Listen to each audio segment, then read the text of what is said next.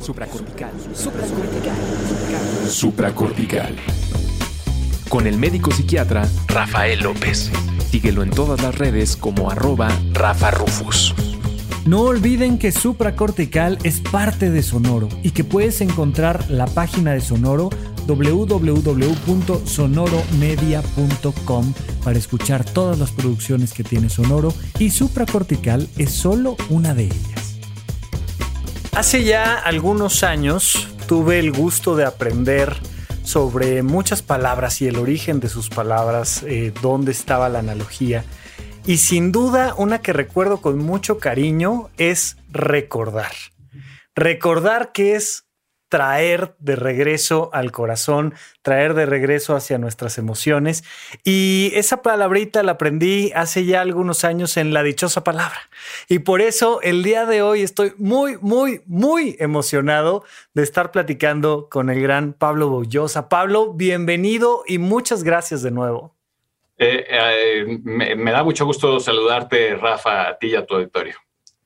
Muchas gracias. Mira, eh, te cuento, hace unos años ustedes comenzaron con un proyecto lindísimo que se llama La Dichosa Palabra, que yo creo que de una u otra manera todo México ha visto de alguna forma, algunos siguen más, algunos seguirán menos, pero que tenemos el gusto de escucharlos platicar tan amenamente sobre cosas que nos hacen reflexionar. Y, y bueno, fueron pasando los años y te diré que yo algo que siempre cuento en mi programa es que cuando yo era chico y yo crecí en el pueblo de Almoloya de Juárez, no me imaginaba que la gente que estuviera detrás de la televisión fuera real. Para mí era una especie de fantasía, una ventanita la fantasía que me permitía pues medianamente asomarme y cuando estaba yo por ahí de la universidad los veía a ustedes y de verdad que para mí es una admiración. Ya sé que las buenas prácticas profesionales nos recomiendan no denotarnos fans de quienes estamos eh, entrevistando, pero sí lo soy. Y de verdad, Pablo, muchas, muchas gracias por toda esta historia. Al contrario, Rafa, eh, yo me reía más que nada porque eh, me estaba acordando que cuando yo era chiquito, uno, bueno, soy de otra generación, obviamente, que tú, bastante más antigua. Y, cuando yo era chiquito creía que eh, cuando uno quería saber la hora marcaba el 03. Y yo siempre creí que la señora del 03 era una persona real que trabajaba respondiendo el teléfono y dando la hora al que se la preguntaba. Era una fantasía completamente contraria a la tuya, pero no. Claro, era exactamente al revés, ¿no? Pero para mí las caricaturas y, las personas que salían en la tele, Chabelo, ¿no? Era, pues para mí lo mismo Chabelo que Mickey Mouse. Pero bueno, justamente quería empezar esta plática contigo, que insisto, te agradezco. Eh, preguntándote algunas cosas, porque estuve revisando después de haber leído un libro que les recomiendo tremendamente, que se llama El corazón es un resorte, que estamos platicando con su autor. Eh, tuve eh, el interés de, de, escucharte un poco más en las entrevistas que hay por ahí en YouTube y mencionabas un par de cosas que me gustaría preguntarte, porque básicamente, pues, de lo que vamos a platicar, te han preguntado mucho pero ah, un datito ahí de tu historia antes de la radio que me llamó la atención. Pablo, tú administrabas un bar. Como que me, sorprendió cuando me enteré. Así es, de hecho, fíjate que un, bueno, una persona que conozco, Alejandro González, que por cierto usa seudónimo y firma como Javier González, me acaba de dar su libro eh, su libro se llama Los vimos mientras caían, es una novela firmada por Javier González Ramírez, está en Amazon, y, y, me hace aparecer como eh, un personaje, que bueno, no un personaje, me hace aparecer precisamente como el gerente o el despachador del Hijo del Cuervo, que fui durante 10 años. Y wow. durante 10 años, como yo digo, me la mm, viví de emborrachar inocentes es, muy curioso cómo mi historia está eh, de alguna forma eh, tan asociada al alcohol. Eh, yo te cuento que soy prácticamente un abstemio radical. no paso de tomar una copa de vino pues, con los amigos muy de vez en vez. Desde la pandemia, obviamente, no he tomado, no, he acercado mis labios a una copa. y, no paso de una copita de vino de vez en vez o una copita de oporto, que es pues, prácticamente un vinito de vez en vez. Eh, y no obstante, viví 10 años em, como gerente del Hijo del Cuervo y años antes también trabajé en bar o en bares sirviendo alcohol. Y después mi, primera, mi primer programa de televisión, cuando Canal 22 me invitó a hacer un programa de televisión, realmente por casualidad, por suerte, no porque yo lo hubiera solicitado, era la barra de letras donde eh, también simulábamos ser un, bar, precisamente claro.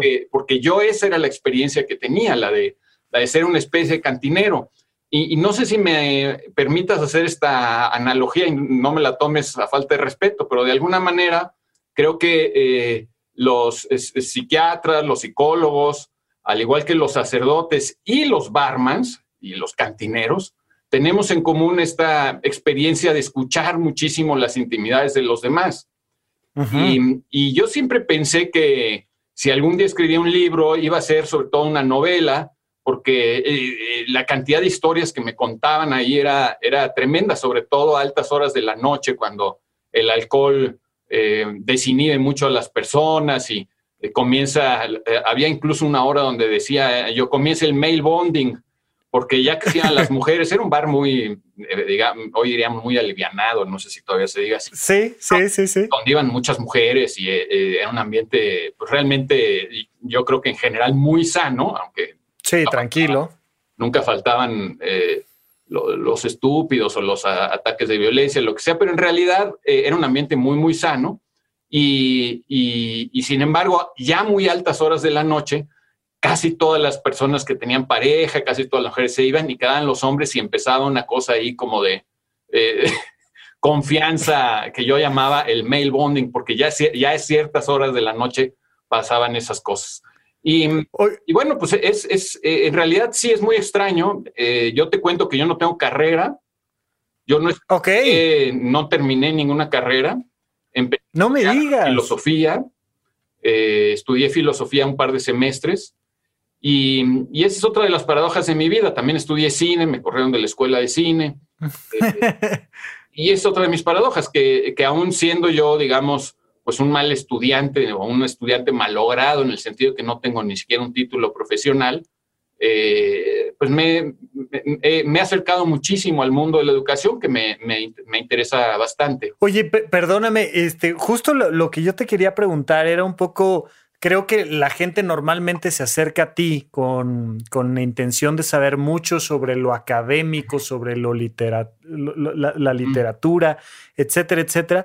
Pero creo yo que se aprende mucho en otras partes de la vida, ¿no? Y justo te preguntaba yo por esta, esta parte de tu historia del bar, porque decía yo, quiero preguntarle a Pablo qué cosas, así como frases de grandes filósofos que leíste en la Iliada, donde tú quieras, de repente uno las escucha del que está más borracho o de alguien, ¿no? En la barra, de repente alguien te cuenta algo que se te queda, que recuerdas, que se te queda en el corazón para siempre, ¿no? Bueno, sí, como, como sabes, Rafa, dicen que los borrachos y los niños dicen siempre la verdad. Sí. Pero debo serte completamente honesto. Eh, por, eh, en general, el bar, en, en, su aspecto más saludable, eh, era un bar, yo tuve mucha suerte porque era un bar que frecuentaban muchísimos intelectuales. El bar estaba, eh, está eh, todavía en el centro de Coyoacán. Coyoacán es la delegación con mayor nivel académico del país, dicen. Bueno, ahora ni siquiera es delegación, es municipio. Pero recibía muchos maestros de la UNAM, maestros de filosofía, que, algunos no habían sido mis maestros, pero eran de la misma facultad de la UNAM. Eh, muchos escritores, muchísimos poetas, eh, novelistas, historiadores, investigadores, científicos sociales. Y ahí aprendí muchísimas cosas, eh, digamos, cuando todo el mundo estaba sobrio, ¿no? sobre la personalidad de los demás sí aprendes mucho cuando beben alcohol. sí, el, el, alcohol desnuda un poco a las personas, para bien y para mal.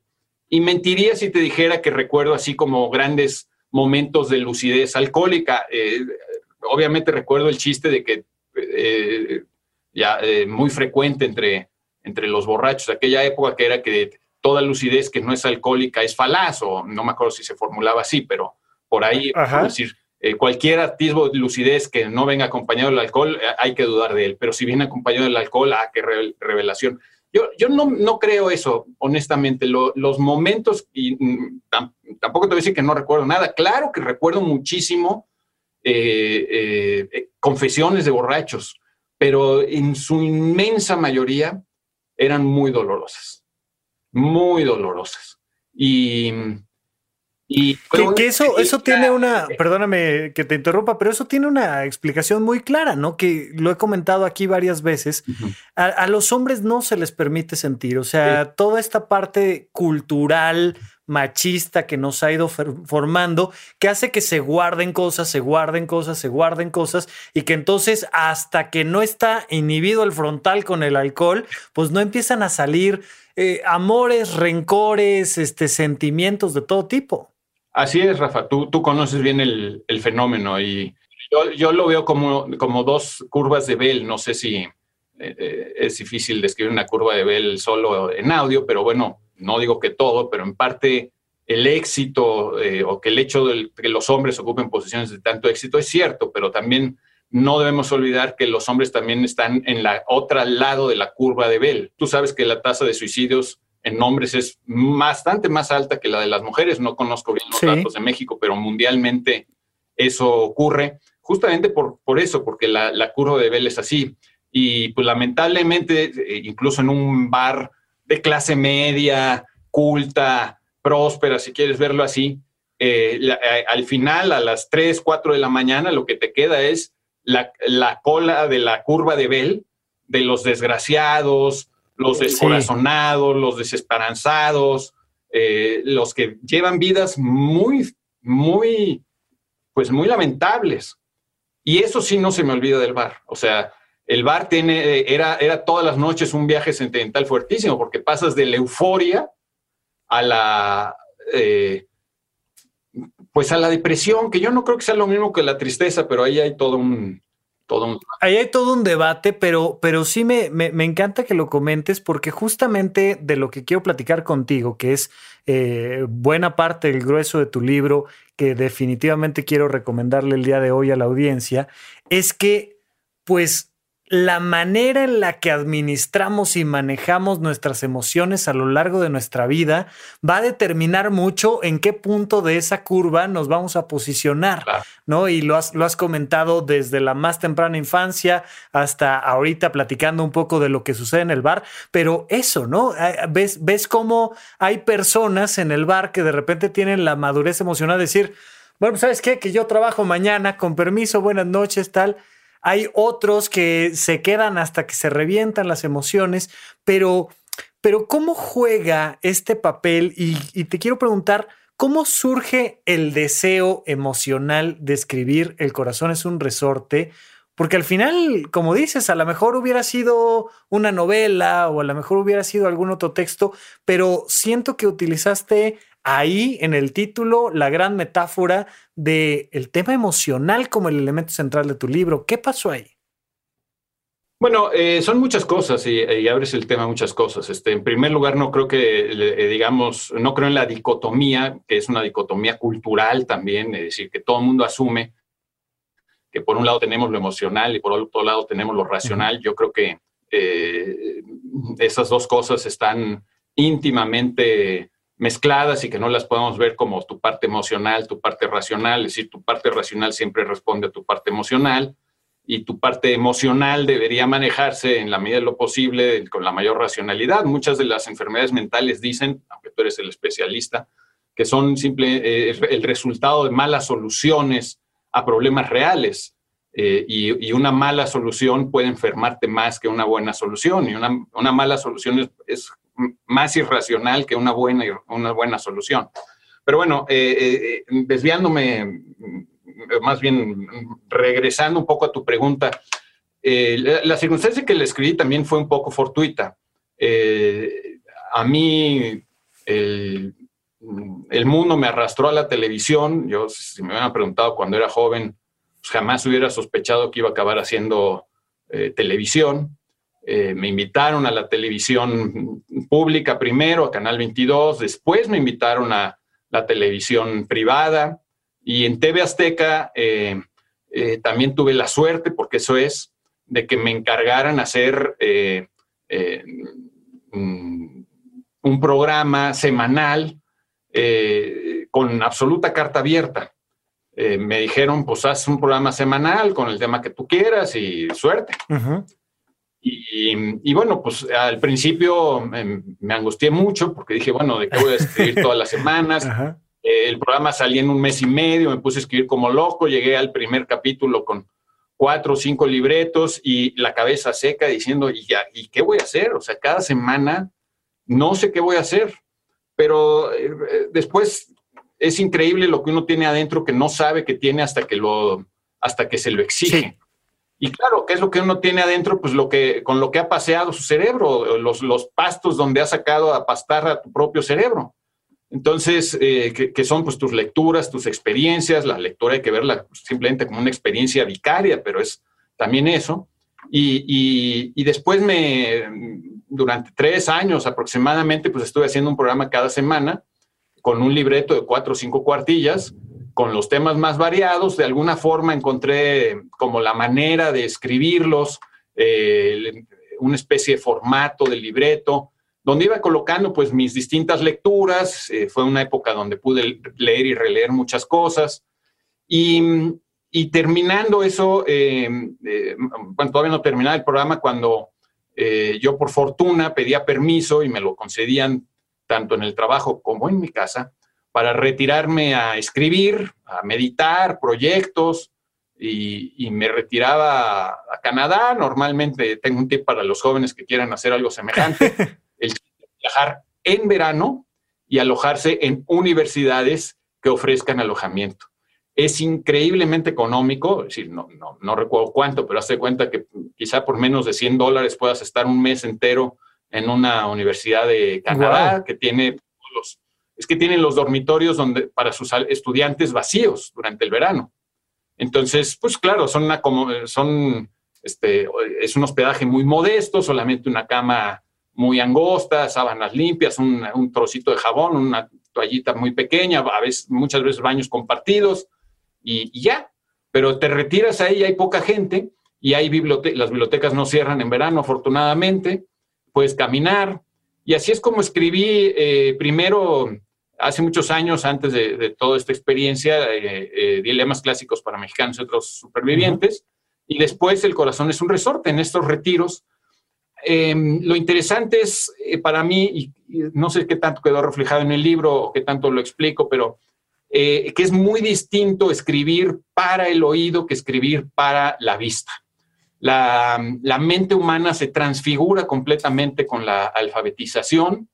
Eh, hay varios libros que explican este fenómeno, eh, cómo eh, las personas bien alfabetizadas, pues tenemos, sufrimos cambios fisiológicos, nuestro cuerpo calloso, si es que se dice así en español, se hace más grueso, somos, empeora, empeoramos notablemente para el reconocimiento de los rostros, es decir, la gente analfabeta tiene muchísima mayor capacidad para recordar rostros, y para mirar holísticamente, las personas alfabetizadas, eh, bien alfabetizadas, miramos más analíticamente, eh, eh, percibimos, con, nuestra vista es más analítica y por lo tanto nuestra mente también que las personas no alfabetizadas. En fin, el hecho es que escribir para la vista, para la gente que va a leer en silencio, es muy diferente. Y entonces el trabajo de reescritura fue realmente eh, pues eh, una lección constante de estas dos maneras distintas de comunicarnos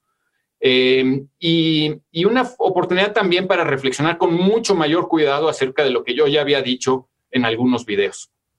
En, YouTube debe haber cientos de videos, no debe haber, hay cientos de videos de los que yo hice para, para televisión azteca. y estos videos, algunos les he ido muy bien, tienen decenas de miles de visitas o cientos de miles de visitas, algunos les ha ido pésimo, tienen unas cuantas centenares o unas cuantas docenas, yo qué sé, pero eh, y tampoco entiendo muy bien de qué dependa el éxito de unos y el fracaso de otros, no tiene nada que ver con mi gusto, por cierto, eh, o, por, mi apreciación, yo creo que los mejores casi no tienen vistas y los peores son los más vistos, pero bueno, e, eso no importa, lo, lo relevante es que eh, cuando uno escribe para la vista, lo hace con una forma, en una forma mucho más pausada y mucho más reflexiva. Y entonces ese proceso de reescritura me permitió apretar más las cosas y pensarlas a mayor profundidad. Cuando tú tienes que hacer las cosas semanalmente, un ritmo vertiginoso, tiene esas ventajas, o sea, tu inteligencia generadora está eh, a flor de piel, está sacando y sacando cosas, creando muchas cosas, es, es muy, eh, eh, hay, un, hay una parte jubilosa en ese proceso creativo. Y cuando escribes, sobre todo para ya darlo a la imprenta, es un trabajo más bien de, pues de desechar cosas, de eliminar cosas, de eliminar adjetivos, de eliminar cosas innecesarias, de apretarlo lo más posible, de tener esa cortesía con el lector, de dejarlo todo de la mejor manera posible, en el mejor orden posible. Y, bueno, pues eh, es así como se puede hacer un libro eh, de esta naturaleza. Desde luego nadie habla como, como, como como eh, en lo que dicen sus libros. Y si alguien me pusiera ahora a decir, recita tu libro, El corazón, pues no, nada, es imposible, ¿no? Claro. Eso lo puede hacerse con ese proceso de reflexión de la escritura. Oye, Pablo, pero, pero sí, sí quisiera ahondar un poco en esta parte de ¿por qué? ¿Por qué hacer el esfuerzo, todo esto que me estás narrando del juego del lenguaje? ¿Por qué decir me voy a sentar a escribir? Si ya estabas de por sí escribiendo y mucho de lo que está ahí en los videos ya está ahí, ¿no? Ejemplos, estudios científicos, el impacto que tiene, ya estaba escrito. ¿Por qué decir emocionalmente tengo ganas de sentarme a escribir? El corazón es un resorte. Pues quién sabe, Rafa, la verdad, eh, este, eh, es algo muy curioso, no, no, no puedo decirte qué es, quizá hay una parte ahí eh, ególatra eh, o, una vertiente heroica, ¿no? Donde uno quiere ser el que escribe, eh, pero se remonta muchísimos años atrás. Yo recuerdo muy bien que escribía diarios cuando era un niño. ¿Por qué escribía mi diario? No lo sé, pero lo escribía diario. Y una vez entra mi, padre a, la habitación, yo dormía con mi hermano, yo tenía una lucecita prendida y me quedaba escribiendo, eh, leyendo o escribiendo, me, me cachó escribiendo y me dijo, ¿qué haces? No, pues mi diario. Me dice, pero es que no entiendes que el diario no tiene por qué ser todos los días. Se llaman diarios, pero no son, de, no son de todos los días. Yo siempre había asumido de pequeño que diario lo tenías que escribir diario. Diario. Yo no me podía ir a dormir sin escribir mi diario, porque era mi diario. Entonces, ¿de dónde viene ese afán por escribir? pues eso ya es casi de psicoanalista, no de psiquiatra, creo. Eh, uno de los recuerdos más viejos que tengo de mi mamá, mi mamá murió cuando yo tenía, eh, acaba de cumplir seis años, eh, es de mi mamá leyendo. Y yo no sé, a lo mejor, insisto, a lo mejor es una confesión ya para el psicoanalista, yo no sé si el hecho de que me recuerdo, uno de mis más antiguos recuerdos es el de mi mamá, ya enferma, sentada con un libro en la mano. No sé si es una manera de comunicarse, si yo veo a la escritura como un cordón umbilical que me une con el mundo materno, yo qué sé, ¿no?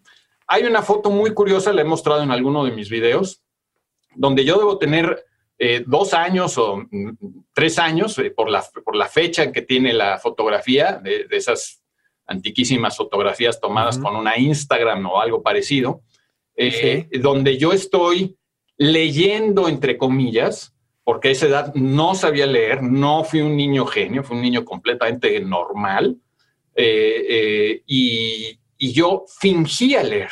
¿Por qué fingía leer? Bueno, insisto, seguramente porque mi mamá era muy buena lectora, mi papá era muy buen lector, o al menos muy asiduo lector, y, yo creo que pues lo vi como, una, mm, como algo natural, como algo que se hacía. Y, es cierto que pues muchos años no escribí nada, eh, o solamente escribía mm, eh, un verso que me venía a la cabeza de vez en vez, algún poema suelto. Todavía me pasa de repente que escribo mis, mis poemas porque se me vienen a la cabeza, pero ya el esfuerzo de realizar un, un libro, eh, pues no, yo creo que obedece a otra cosa, no sé a qué, Pero. Oye, oye, Pablo, me encanta porque, porque además digo, es bien sabido que nuestra calidad de vida va a depender de nuestras decisiones.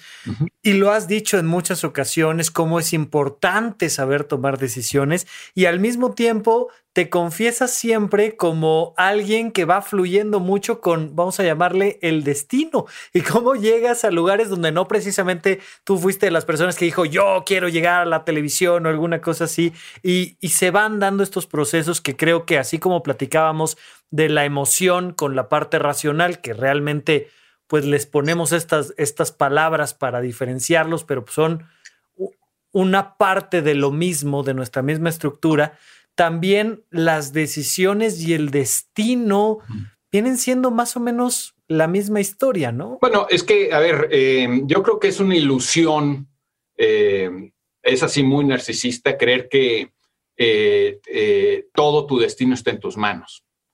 Yo no creo que tu destino esté en tus manos. yo sí creo que hay muchísimas cosas de suerte que nos tocan, ¿no? O sea, la pandemia nos cayó de, pues, por mala suerte o a todos. ¿no? buena suerte en el sentido de que no nos cayó antes o de que no es peor todavía, que no tiene un índice peor de letalidad, peor de contagio, o eh, que vivimos en una época donde se pueden desarrollar vacunas, eso es buena suerte. Pero la suerte, el, azar es parte del universo, e incluso está en la constitución misma de la materia. ¿sí? ¿sí? El azar es parte de la física cuántica, hay cosas que dependen del azar y la probabilidad. Ahora, dentro de todas esas cosas que nos ha tocado, que además en su mayoría no las elegimos, es decir, que no elegimos prácticamente nada de nuestro pasado, es decir, nadie elige en qué familia nace, nadie elige quiénes van a ser sus papás, en qué clase social, en qué país, qué nacionalidad, qué color de piel, qué orientación sexual va a tener. Eso no lo eliges, eso no te... No, a mí me gustan las mujeres, ¿por qué? Pues quién sabe, ¿no? no es ningún mérito yo soy mexicano, ¿por qué? Pues, pues, porque aquí me tocó nacer, no es ningún mérito, no es algo que yo haya construido, ¿sí? Es poco de lo que te puedes jactar, pero eso poco es al mismo tiempo muy importante. Sí, eh, yo sí creo que es muy importante tomar buenas decisiones, eh, que es absolutamente fundamental, pero eso no significa que mañana no te pueda dar un cáncer o que mañana no salgas a la calle y te atropellen. Esas cosas pasan, ¿sí? Es de madurez reconocer que, eh, que puedes tener pésima suerte. ¿sí? Eso, eso es parte de la madurez, reconocer el, carácter contingente del mundo y de, y, de, y, de, y de, lo que puede suceder. Dentro de esa contingencia, ¿qué puedes elegir? ¿Dónde está tu libertad? ¿Dónde está tu autonomía? Es muy importante, aunque es una parte pequeña, es tan importante que en realidad en eso es donde debes enfocarte. ¿sí? O sea, yo no puedo vivir como, yo no sé si mañana al salir me van a matar en un asalto, o me van a atropellar, o me va a caer un meteorito, o me va a pegar el, bicho. No lo sé, nadie lo sabe. Pero no puedo vivir ni con miedo, ni pensando que me van a pasar esas cosas. Tienes que vivir dentro del ámbito de tus decisiones, de lo que tú puedes decidir, de lo que puedes hacer. Hay que hacer lo mejor posible. Digamos, todo el sentido educativo, todo el sentido de una terapia, tiene que ver con estas cosas, ¿no? O sea, eh, tiene que ver con, con, lo que está en nuestras manos, ¿no? Y es algo que, de los, que, no, es, que no es que yo lo vea, los mm, filósofos estoicos, básicamente todo el estoicismo parte de eso, que es, eh, por cierto, eh, eh, los, volviendo al alcohol, es casi un dictum de los alcohólicos anónimos, ¿no? Esta, esta oración de Señor, dame, dame eh, no, dame serenidad para distinguir. Sí, a, mí, a mí también siempre se me olvida un poquito la, estructura, pero mm, básicamente lo que nos dice, ¿no? Es, por favor, dame la fuerza para cambiar lo que sí puedo cambiar, la, la, la, templanza para aceptar lo que no puedo cambiar y la sabiduría para diferenciar entre una cosa y la otra. Exactamente, bueno, eso tú abre este... Eh, eh, eh, a los filósofos estoicos, eh, Marco Aurelio, este, los antiguos, eh, los primeros estoicos griegos, etcétera, y está exactamente eso prácticamente expresado de esa manera, nada más que no está dirigida como una oración a Dios, que creo que en los alcohólicos anónimos sí es así. Sí. Señor, dame fuerza, Señor, dame sabiduría, no sé qué. Sino que está simplemente expresado así. Aquí podría ir atrás y buscar la referencia eh, está claramente eso, eso, es filosofía estoica para hoy. ¿En dónde, cuándo y para qué escuchas supracortical? Comparte tu experiencia en redes sociales para que más personas conozcan este podcast. Sigue al Dr. Rafa López en todos lados como arroba Rafa Rufus. Oye Pablo, y en ese sentido, eh, platicando un poco de cómo tenemos esa posibilidad, Quisiera citar algunas frases del corazón es un resorte. Dos, las voy a decir de corrido para que luego platiquemos de cómo se relacionan una cosa con la otra. Pero mencionas que la felicidad parece ser hija de la fertilidad en este sentido como de, de responsabilizarnos de lo que creamos. Y la otra es que dices que eh, la paternidad, la política, la economía son problemas heurísticos y no algorítmicos y que los mexicanos, perdóname, e, esta era la otra que te quería decir, que los mexicanos debemos vivir de acuerdo a nuestras posibilidades y no de acuerdo a nuestras limitaciones. Creo que hacemos aquí carambola tres bandas un poquito para, para decir la importancia de distinguir entre lo que sí está en mis manos y lo que no, para que emocionalmente, para que con nuestro corazón metafórico podamos decir, a ver, esto se vive y se fluye y se acepta. Y esto no, esto es algo que depende de mí, de mi creación y mi felicidad va a quedar ahí un poco en medio de las dos cosas, pero te dejo, cuéntame un poquito de esto. Bueno, este, muchas gracias por tu lectura, Rafa. Eh, en efecto, yo creo que, no sé, ahorita estaba pensando en voz alta a partir de lo que, de lo que estábamos platicando que surgió también un poco por azar y, ahora que mencionas estas frases, a veces me pregunto si la sabiduría no es solo una y lo único que hacemos es como darle vueltas y intentar darle vueltas, porque a fin de cuentas, fíjate cómo, eh, eh, citando a los estoicos, eh, pues parece, parece que están explicando muchas de las cosas que yo escribo en el corazón es un resorte, o que intento Oye, oye, Pablo, los, los, budistas, los budistas dicen, todo ha sido dicho, pero nada ha sido comprendido. O sea, que, me, oye, ya sea Rafa López, psiquiatra con su podcast, Pablo Boullosa o Homero, la verdad es que todos estamos repitiendo lo que hemos dicho desde siempre, pero todavía no lo comprendemos muy bien. y también un poco volviendo a tu anterior pregunta, uno escribe también para entenderse, ¿no? Para entender. Ah, claro, sí. Y, por ejemplo, remitiéndome a la, primera de las frases que citaste, felicidad y fertilidad, eh, no tengo a la mano ahorita, como está bien explicado en el corazón, es un resorte, las conexiones lingüísticas o etimológicas que existen entre estas palabras.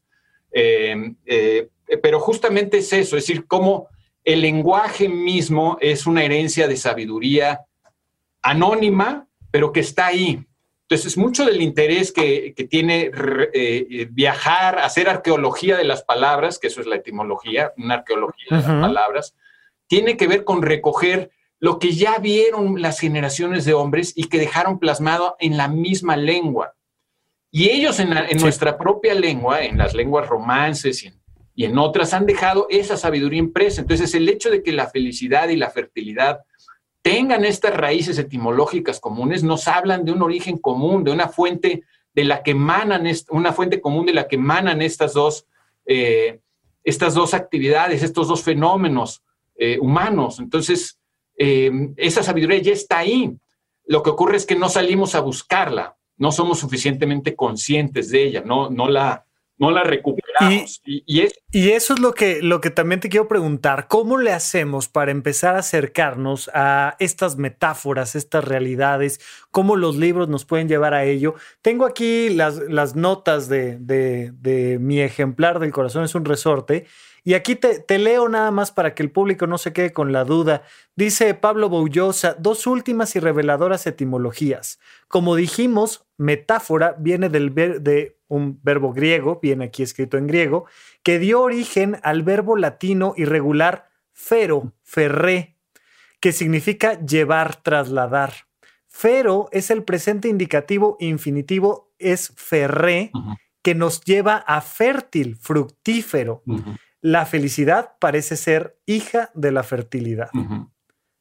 ¿No? Eh, por aquí dice, feliz viene de Félix, pero originalmente su sentido era fértil fecundo, productivo. Y en ese sentido, ¿no? Ser feliz es ser productivo y a veces uno escribe para entenderse y a veces uno escribe para realizarse y a veces uno lee para entenderse y a veces uno lee para realizarse y vamos en este camino de, felicidad construyéndonos y, creo yo que lo, mucho que le ha enseñado eh, la dichosa palabra, los compañeros que te han acompañado ahí, eh, muchos otros que han eh, aportado en este sentido, pero especialmente hoy que estamos platicando contigo, mucho de lo que has aportado tú es abrirnos una pequeña puerta hacia esa curiosidad emocional por entendernos mejor a través de los libros. Me encanta em, en Ética para Amador, que al final de cada capítulo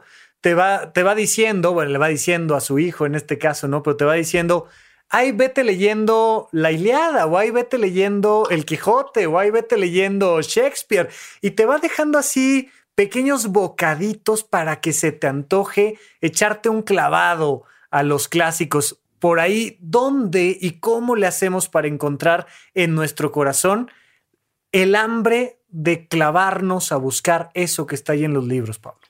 Pues no, sé, digo, eso es, eso es, esa es como la gran pregunta, ¿no? Si, si hubiera una respuesta fácil, eh, pues ya la habrían aplicado los sistemas escolares, la habríamos aplicado en muchos países. A lo mejor no, Pablo. Yo, yo veo a los sistemas escolares que no se les ocurren las cosas más básicas, pero bueno. Tienes razón, pero no, no en todos los sistemas escolares. Y aún así, mira, eh, no sé, lo que yo creo que debemos entender es que no hay un sustituto para el esfuerzo, no hay un sustituto para la reflexión, y que si queremos, eh, vuelvo a mi, antiquísimo dictum, ¿no? Si, si quieres que te vaya bien en la vida, tienes que tomar buenas decisiones. Si quieres tomar buenas decisiones, pues tienes que pensar bien, tienes que conocer bien, porque si tú no conoces lo suficiente o piensas mal, pues no vas a tomar buenas decisiones. Y, y, esta idea, volviendo a esta idea de la felicidad y la fertilidad como eh, casi sinónimos o, parientes muy cercanos, yo creo que todo el mundo lo sabe. Es decir, eh, eh, todos somos más felices cuando nos damos cuenta de que lo que hacemos es útil para otros, es útil para nosotros. Todos somos más felices cuando sentimos que estamos contribuyendo al bienestar del mundo, construyendo algo positivo. Curiosamente, la gente tiene esta idea de la felicidad como la de tener dinero, y voy a ser brutal, no, bueno, voy a decir, dale, dale, dale, dale. Tener dinero y echar la hueva, perdón. Sí. es un, un craso error, ¿sí? Em, hay conceptos eh, que estoy cada vez más convencido que nos hacen un daño enorme. Por ejemplo, el concepto de la explotación. La gente cree que está muy mal que tú hagas algo y te paguen menos de lo que vales o menos de lo que vale lo que haces. Y yo digo, ¿pero qué pretenden? ¿Que sea al revés? ¿Quién se sentiría satisfecho consigo mismo de que le pagaran más de lo que realmente vale? De que le dieran más de lo que realmente merece. Ese es el camino a la infelicidad. ¿sí? Ese es el camino a, la frustración. ¿sí? Eh, la gente, eh, eh, tú lo vas a ver más en consulta, pero la gente que, que, se siente muy limitada o que no siente que esté dando lo suficiente o que cree que tiene algo adentro que no puede sacar, que no puede dar, esa es la gente que, que la pasa mal. Totalmente de acuerdo, está dando, fíjate. Está dando, estás contribuyendo al mundo. Esa es la felicidad. La fertilidad es la felicidad. Darle algo bueno al mundo. Totalmente de acuerdo. Fíjate que hay, hay un texto de Boris Irunlik, un, psiquiatra. Buenísimo, me encanta. Psiquiatra judío tiene por ahí un libro que se llama Los patitos feos y nos cuenta cómo muchos niños que, que sobrevivieron de, de, la Segunda Guerra Mundial, de los campos de concentración, son llevados a otros países como refugiados. Hombre, bueno, qué padre. Ahí lo tenemos a la mano. pero, pero, pero le estoy mostrando la portada de Los Patitos Feos, que es un libro que no deben dejar de leer. es la mejor biografía o una de las mejores biografías intelectuales que he leído en mi vida. Es, una cosa increíble y por ahí nos cuenta en, algún, en alguna parte del texto cómo esos niños refugiados, cuando van recibiendo juguetes y atención, emocionalmente no logran darle la vuelta a la guerra y al pasado, pero cuando ellos empiezan a dar conocimiento, apoyo, cuando ese que era la víctima empieza a dar servicio, entonces sana sus heridas emocionales y logra alcanzar ahora sí la felicidad, ¿no? Los papás me preguntan mucho cuando me traen a sus hijos a consulta, es que no agradece nada. Le digo, pues es que recibe y recibe y recibe y no le pides nada para poder agradecer hay que necesitar, hay que hacer el esfuerzo, hay que conocer el esfuerzo que conlleva eh, eh, algo que recibes para decir, ahora sí, gracias, porque cuando te dan y te dan, y ahora en este mundo hipertecnológico, que además yo defiendo mucho la tecnología, pero donde estamos consumiendo, consumiendo, consumiendo, consumiendo, y no nos damos el tiempo de ser creadores, sino solo consumidores, es una cosa terrible para nuestra felicidad, ¿no, Pablo? Y para nuestra mente, sí, para nuestra inteligencia. Es una catástrofe, es una catástrofe mental. Solo recibir, recibir y no crear es, eh, es un suicidio intelectual. Y ese suicidio ah. intelectual eh, nos lo estamos procurando nosotros mismos. Aquí es interesante entender, y creo que hasta el, hasta el mercado, hasta la economía nos está diciendo, esto es lo que está pasando. Cada vez la diferencia entre consumidores y productores de todo, e incluso este, en el sentido emocional, eh, eh, se está volviendo más grande. Entonces, eh, ¿qué es lo que vemos en el mercado? Pues claro, los que, los que generan los algoritmos de Google, de Amazon, de Facebook, de, de Zoom, esos son los que están enriqueciendo. Y los que estamos consumiendo, que además felices porque no, no tenemos ni que pagar por sus servicios, ¿no? Y a ver, recuerda, cuando no pagas por algo, el producto eres tú. El producto eres tú. Entonces, todo el tiempo estamos eh, haciendo más ricos a otras personas, que son las que producen. Y en México que queremos consumir, tener nuestra tablet para consumir cómodamente. Incluso yo critiqué muchísimo cuando el gobierno anterior se tuvo la ocurrencia, porque además eh, venía de un cambio constitucional completamente absurdo, de, en darle tabletas a los niños. Yo decía, pero ¿en qué cabeza cabe darles tabletas como si fuera un derecho a consumir? Una tableta es una tecnología eh, diseñada con el específico propósito de que consumas. Nadie en su sano juicio va a producir nada valioso en una tableta. No, es un, no es un instrumento para escribir, no es un instrumento para programar, no es un instrumento para editar, no es un instrumento más que para consumir. Todo lo demás eh, es muchísimo más práctico tener un teclado, ¿me explico? Yo decía, a los niños hay que darles, como en los países más ricos, en muchos países más ricos, en lugar de tabletas les dan lo que se conoce como, hablando de tecnología, ¿no? Como estas Blackberries, no Blackberries, Black, eh, Raspberries, ¿cómo se llaman estas computadoras? Que es realmente un CPU que vale 35 dólares o 30 dólares, que no cuesta nada y que le puedes dar a todos los niños y después ellos tienen que ir armando sus computadoras y entonces empiezan a entender lo que trae una computadora.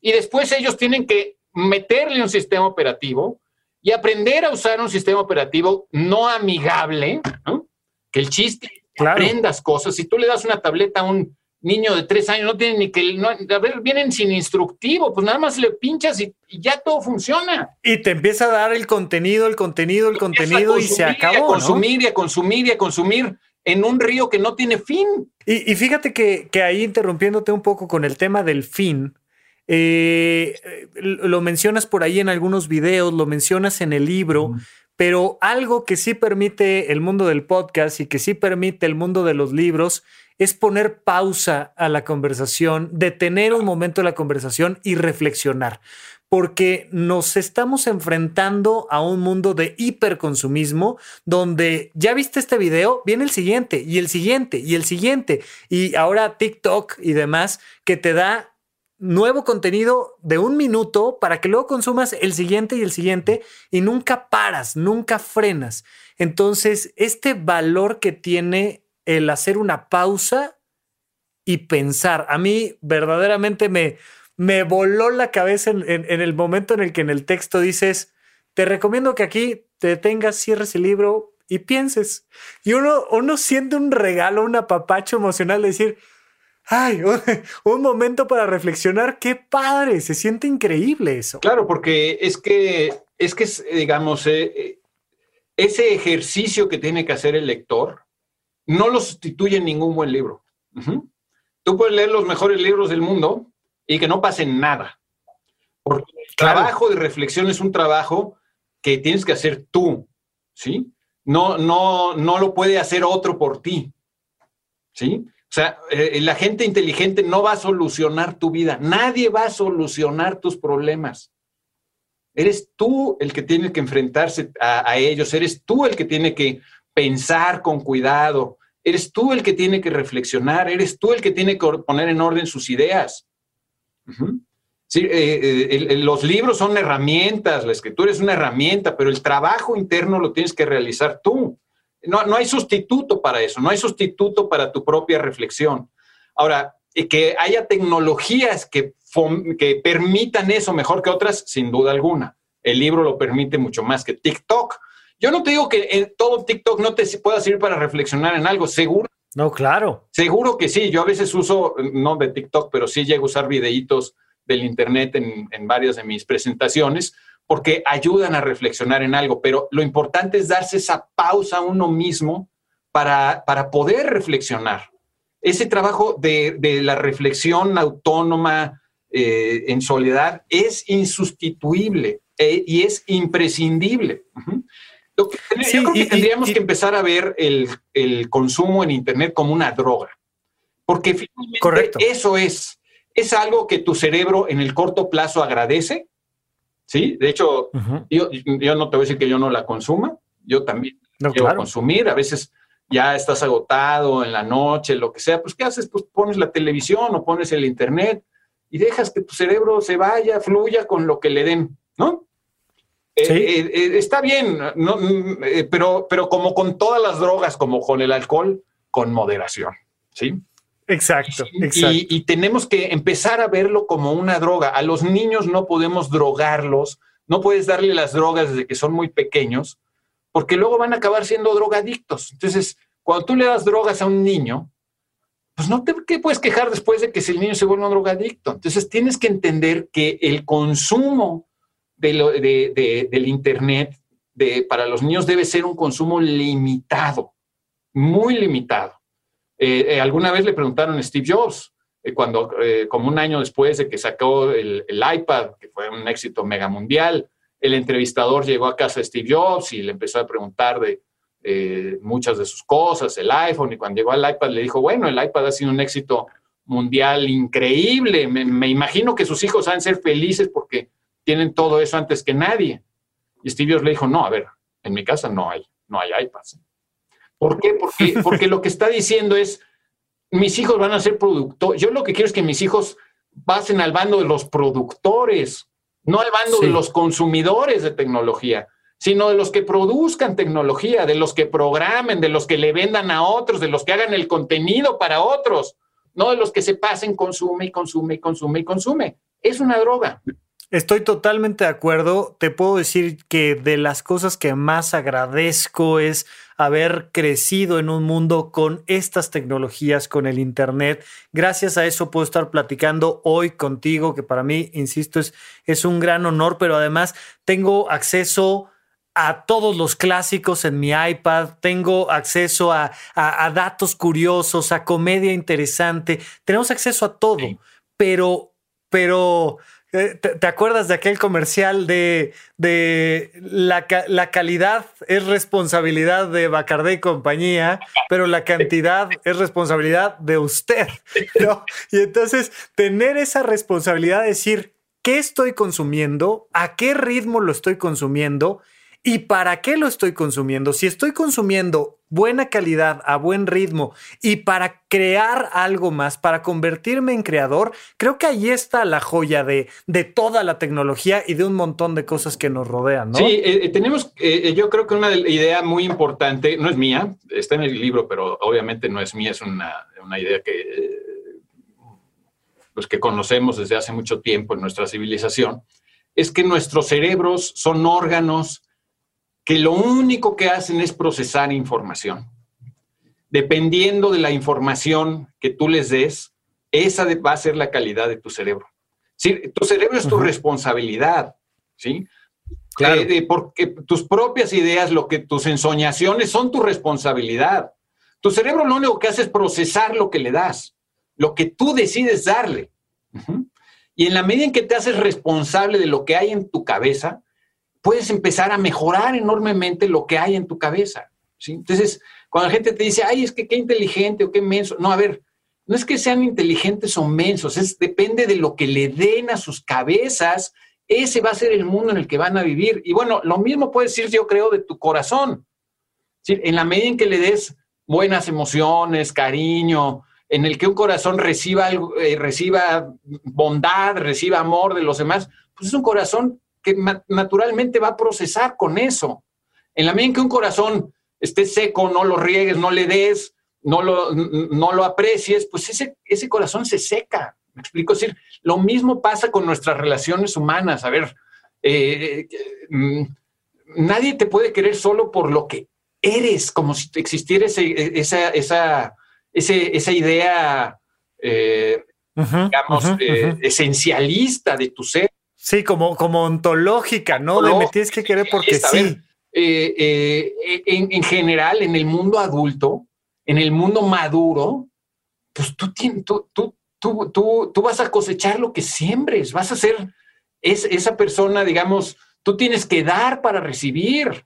¿no? no puedes estar pensando que, que eres bueno en tu corazón. A ver, en primer lugar, las buenas intenciones son muy insuficientes, muy insuficientes. Todo mundo sabe o debería saber que para que una gente con buenas intenciones haga cosas malas, lo único que hace falta son malas ideas.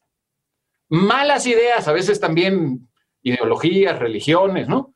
Pero, pero las buenas intenciones, así nada más como algo que existe y pensar que te va a ir bien en la vida porque tienes buenas intenciones o que mereces algo porque tienes buenas intenciones, eso es muy insuficiente, es muy infantil y muy victimizado. Sí, necesitamos madurar madurar, crecer, entender que también pues, los demás te van a dar lo que tú des, que tienes que darle a tu cerebro lo mejor para que tu, tu cerebro tenga lo mejor, a tu corazón igual. Si lo llenas de rencor, si lo llenas de, miedo, si lo llenas de, de catástrofes, pues o sea, ¿qué vas a tener? Pues un corazón que da eso. Claro, y hay, hay, hay, un tema lógico de lo que recibes, lo entregas, es con lo que te estás nutriendo.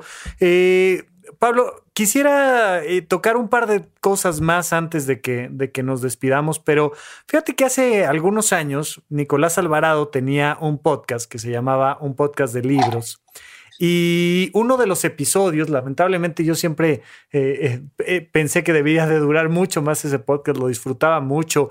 conocí a Madonna, por ejemplo, como una escritora de libros infantiles, que me pareció una cosa padrísima, increíble, pero bueno, Nicolás Alvarado tiene uno de esos episodios que se llama Palabras más, palabras menos. No hay nada más tonto que leer a los clásicos. Creo que lo dice en, un, en una manera muy, muy clara que podemos discutir aquí, pero Pablo Boullos en su libro dice, a ver, si algo hay que leer es a los clásicos. Y entonces ponemos este tema sobre la mesa, pero creo que... Invitar a Nicolás para discutirlo, ¿no? ah, estaría increíble, oye, pero, pero vaya.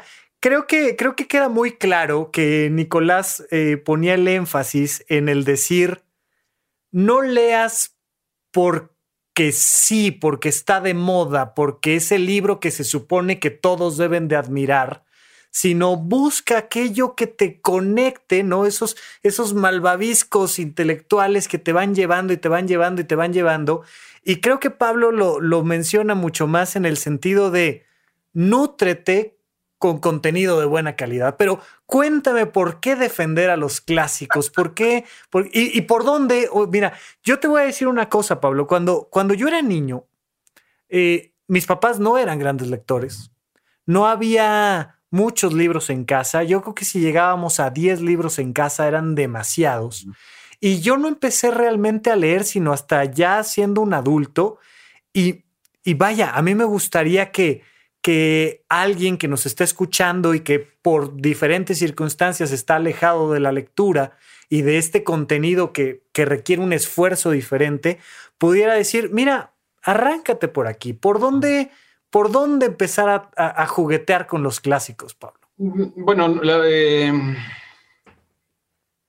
pues no sé. La respuesta fácil es no. La respuesta verdadera es que no sé.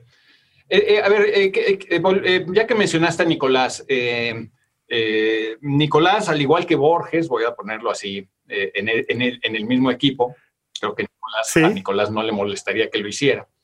Eh, eh, piensan que hay que leer eh, lo que te gusta, por gusto, ¿no? Borges lo dice con enorme claridad, si un libro no te produce placer, ¿para qué lo estás leyendo? Yo, sí, claro. Yo creo, yo, yo no, no parto de la misma idea, no, no tengo la misma concepción. ¿Puedo estar equivocado? Sí. ¿Cuál es la concepción más popular? La de Borges y Nicolás. No tengan la menor duda, si hubiera que hacer dos bandos, el bando ganador. Si a alguien le van a apostar, ¿no? Es el de Nicolás, y el de Borges, Que además es el más cómodo, porque pues qué mejor que te digan, haz lo que tú quieras hacer, haz lo que te dé placer. Sí. Que, yo creo que ahí está la clave. Una cosa es lo que tú quieres hacer y otra cosa es lo que te dé placer. Yo creo que hay que empezar a hacer una distinción ahí. Eh, y esa distinción es muy importante. Una cosa es lo que yo realmente, ya reflexionando, quiero hacer o quiero llegar a hacer, y otra cosa es lo que a bote pronto quiero hacer o quiero este, eh, eh, consumir, por ejemplo. ¿no? Entonces, por ejemplo, para hacer una metáfora que todo el mundo entiende con gran facilidad, la, la dieta, ¿no? Sí, eh, me quiero comer este gansito, sí me lo quiero comer o no me lo quiero comer. Bueno, es que puedes querer las, puedes, puedes tener las dos posturas al mismo tiempo. Puedes decir, claro que me lo quiero comer, pero, pero no me lo quiero comer porque quiero algo, hay algo más importante que quiero lograr, que es mantener mi peso o evitarme una, una acidez o eh, hay otras cosas que yo puedo querer. Y esas otras cosas muchas veces pesan más que el querer a bote pronto. Y este querer a bote pronto, como el que proponen eh, Borges y Nicolás, de pues lee lo que quieras leer, lo que te produzca placer, ahí mismo, pues es correcto, está bien, eh, eh, no hay nada de malo en, eso, en principio. Pero a veces también quieres otras cosas y a veces dices, es que yo quiero entender por qué este libro que no me produce placer de inmediato, ¿Por qué tantas personas dicen que es un buen libro? ¿Por qué no hemos olvidado un libro escrito hace quizá 2.750, 2750 años, ¿no? Como la Ilíada, cuando tú lo abres y no te da ningún placer, ¿para qué lo lees? ¿Para qué lo lees? Entonces, cada libro tiene su propia explicación. A menos que uno te diga, es que, a ver, yo lo que quiero es tener una educación clásica completa, formarme bien en mi cultura, entender cuáles son nuestras raíces. Y ese querer me parece más importante que el hecho de empezar a leer unas frases y no disfrutarlas. Claro, sí, y, en ese sentido, a mí esos libros que me pueden costar trabajo, esas películas que me pueden costar trabajo, me llevan a un placer posterior, que es el placer de platicarlos, y el, de discutirlos. El placer de entenderlos, también hay un placer en descifrar lo que es difícil. A ver, es que eh, no podemos, eh, eh, digamos, cuando Borges lo dice, no vivía en una época de la satisfacción inmediata. ahora vivimos en la época de la satisfacción inmediata. Todo es fácil. Todo es fácilmente, todo lo que tú quieras es fácilmente disfrutable. Pero este placer de superar una dificultad para recibir algo, ¿qué es lo que pasa con los mejores libros? a ver, eh, en busca del tiempo perdido. Es muy difícil que tú lo tomes y te dé placer de inmediato. A ver, vas a decir, bueno, y estas frases tan largas, estas eh, que no, no, y, y, ya sabes de spoiler que son siete volúmenes, ¿no? O sea, no, no le entra suavecito. Y además dicen que el cuate, que en realidad ni siquiera, es, ni siquiera está contando la verdad, porque este, eh, la chica era hombre y él era gay, o sea, ¿de qué están hablando? De un mundo que yo no conozco. ¿Qué tiene que ver ese París conmigo? ¿Qué tiene que ver Guermantes conmigo? Que yo salgo a la calle, y estoy en el eje 10, o sea, ¿cómo voy a estar leyendo a Proust? ¿Qué tiene que ver conmigo? No tiene nada que ver, en parece no tener nada que ver contigo Y, y sin embargo, la satisfacción que hay en superar las primeras dificultades y entender mejor, no solo lo que dice Proust o lo que dice Homero, sino entender mejor la experiencia humana, entenderte mejor a ti mismo, entender mejor a los demás gracias a lo que dicen esos autores, es una experiencia también enormemente que da muchísima felicidad, aunque no de un placer inmediato, eh, eh, da mucha felicidad. Es como el trabajo. A ver, el trabajo.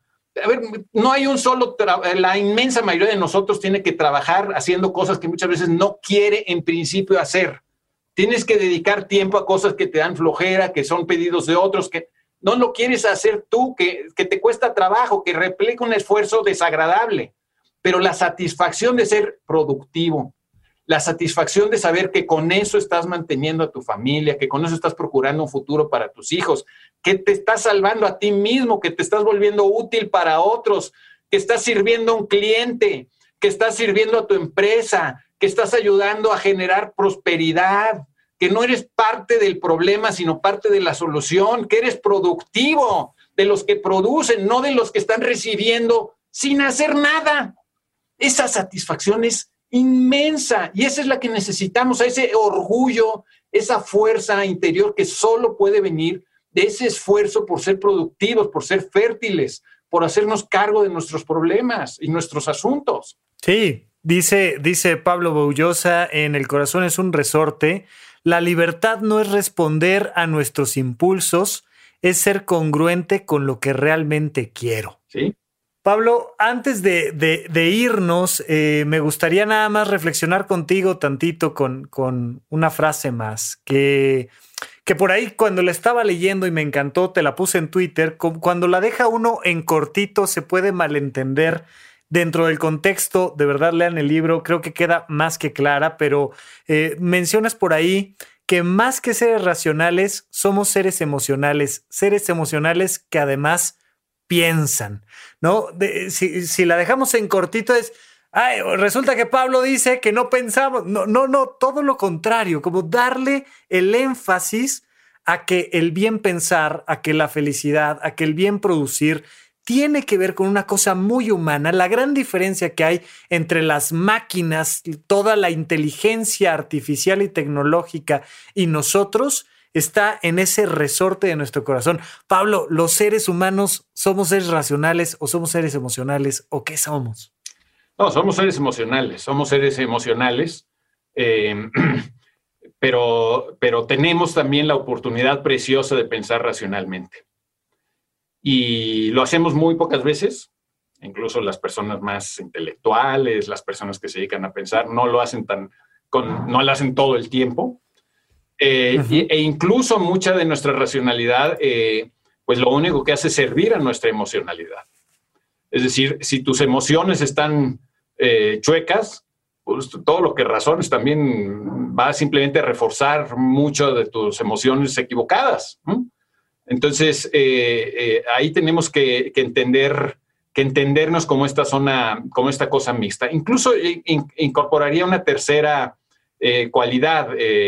Eh, mucho porque lo dice uno de mis maestros, Kiera Negan, es una de mis mayores influencias intelectuales eh, eh, en los últimos años. Él es un educador canadiense, un filósofo de la educación canadiense, y él dice que somos perfinkers, es decir, que percibimos, que sentimos y que pensamos, en ese orden prácticamente. Percibimos, sentimos y pensamos. Y luego, cuando decimos pensamos, también eh, aquí eh, me gustaría citar a, Daniel Kahneman, eh, no sé si lo menciono en El corazón es un resorte, pero es un autor muy importante, fue premio Nobel de Economía y su libro Pensar lento, pensar rápido es muy, muy bueno, lo recomiendo muchísimo y cada vez lo recomiendo más porque una amiga, Elisa Guerra, que está estudiando educación en Harvard, me dice que es un libro que les dan a leer en, la Facultad de Educación en Harvard. pensar lento, pensar rápido. Eh, que hace esa distinción también entre dos maneras importantísimas de pensar. Eh, em, una manera en la que pensamos todo el tiempo, pues, pues es eh, lo que llaman el sistema 1, o mi maestro José Antonio Marina lo llamaría inteligencia generadora, que es constante y sin esfuerzo, todo el tiempo estamos pensando, ¿no? Es ese pensamiento espontáneo, sin esfuerzo, en el que todos siempre tenemos pensamientos. La manera muy fácil de detectar esta manera de pensar es cuando uno, eh, cuando uno le dice a otro, por ejemplo, deja de pensar, no pienses en nada. Y como no podemos no pensar, esa manera de pensar sin esfuerzo, esa manera inevitable que tenemos de pensar, ese es el sistema 1. Y todos los seres humanos pensamos siempre en el sistema 1 sin ningún problema. Lo difícil es pensar en el sistema 2, que es pensar lento, pensar de manera esforzada, pensar de manera racional, detenida. Y esa manera de pensar es muy cansada y muy esporádica. Y muy... Y muy positiva además. No, nuestra mejor esperanza. es muy positiva y es nuestra mejor esperanza para salir adelante. Si seguimos solo pensando en el sistema 1, es no ser libres. Justamente por eso mi frase con la libertad tiene que ver con eso, con que eh, la libertad consiste en usar todas tus potencias para, para, para desarrollarte lo mejor posible. Y una de esas potencias importantísima es el pensar en sistema 2, pensar esforzadamente, pensar racionalmente, pensar con cuidado, pensar de forma coherente y a profundidad en las cosas. Hay, que, hay que responsabilizarnos finalmente de lo que percibimos, de lo que sentimos y de lo que pensamos. Y, Pablo, de verdad, cerrando, nada más quiero darte las gracias por hacerte este espacio. Tenía yo me gusta hoy, hoy por hoy, después de muchos años de entrenamiento, me gusta leer, me gusta disfrutar mis libros, pero tenía yo un buen rato de no disfrutar tanto, en serio, tanto un libro como El corazón es un resorte. Cuando te veo en entrevistas donde hablas de él, eh, citas a grandes autores, citas gente y siempre dices, bueno, les recomiendo más este libro que el mío, les recomiendo más este autor que yo, pero yo de verdad, de verdad les recomiendo a Pablo Boullosa. Subrayé todo el libro de un lado a otro, lo disfruté mucho, lo pausé, me lo leí, me lo llevé despacio. Ahora hay también esta, esta cosa de tienes que leer en la pandemia 300 libros, porque si no, como que con que leas uno, lo leas bien, esté rico, pero responsabilizarnos de eso que estamos percibiendo, sintiendo y pensando. Pablo, de verdad, muchas gracias por el libro, muchas gracias por todo tu contenido en, en internet, en redes, en la televisión. Te lo agradezco. Yo, yo soy una persona que ha crecido eh, siguiéndote a ti, a tus compañeros, que me ha llevado a, a quitarme muchas ideas que no me sirven, que me ha llevado a esforzarme en muchas cosas, a crear contenido para los demás. De verdad, de todo corazón, te lo agradezco en el alma y especialmente por tu libro El corazón es un resorte que lo disfruté inmensamente. No, pues soy yo el que te lo agradece, Rafa. La verdad es que es difícil encontrarse un lector tan fervoroso como tú. Te lo agradezco enormemente. Eh, el cuidado que has tenido en leerlo. Te agradezco este, eh, tu tiempo, esta entrevista, sobre todo el tiempo de tu, tiempo pues, en el que, le dedicaste a, leer El corazón es un resorte. Eso hace también que uno sienta que vale la pena eh, el esfuerzo invertido en un libro y te lo agradezco de todo corazón y también de toda razón. Me encanta, Pablo. Muchísimas gracias. Ojalá en alguna otra ocasión nos hagas el honor. Me, quedaron un montón de notas por platicar contigo, pero... A mí me quedó un pendiente contigo que era recordarte eh, a un poeta que se llamaba como tú, eh, que no sé si ubicas. Es, eh, no hay libros de él, pero hay algunos poemas de él en antología. Se llamaba Rafael López como tú. Ramón López Velarde lo admiraba muchísimo y le dedica algún poema, o, no me acuerdo incluso si alguno de sus libros, a Rafael López. Eh, no me digas. Para que la próxima vez que platiquemos, eh, yo esté bien armado de mi López Velarde y te pueda leer lo que le dijo a Rafael López. Hombre, pues ahí está la invitación, cómo no. Muchas gracias, Pablo. Y, nada, te, te, agradezco yo la generosidad y el tiempo que nos has dedicado. Hasta aquí llegamos con el programa, pero en verdad no se pierdan el libro. Pablo, muchas gracias y al público, hasta la próxima. Gracias por escuchar Supracortical. En verdad me interesa muchísimo conocer tu opinión sobre este episodio o cualquier otro que quieras platicarme. Puedes encontrarme como arroba Rafa Rufus en Twitter, en Facebook y en Instagram. Quiero darte las gracias por escuchar Supracortical y sobre todo por suscribirte y seguirme donde sea que estés escuchando este programa y así te puedes enterar todo el tiempo de nuestros próximos estrenos.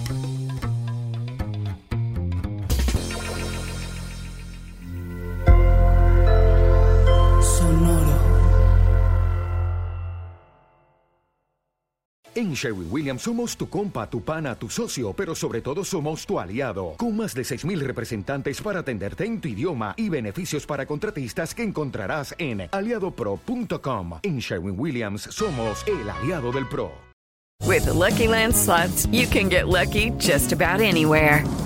This is your captain speaking. Uh, we've got clear runway and the weather's fine, but we're just going to circle up here a while and uh, get lucky. No, no, nothing like that. It's just these cash prizes add up quick. So I suggest you sit back, keep your tray table upright, and start getting lucky. Play for free at LuckyLandSlots.com. Are you feeling lucky? No purchase necessary. Void where prohibited by law. 18 plus terms and conditions apply. See website for details.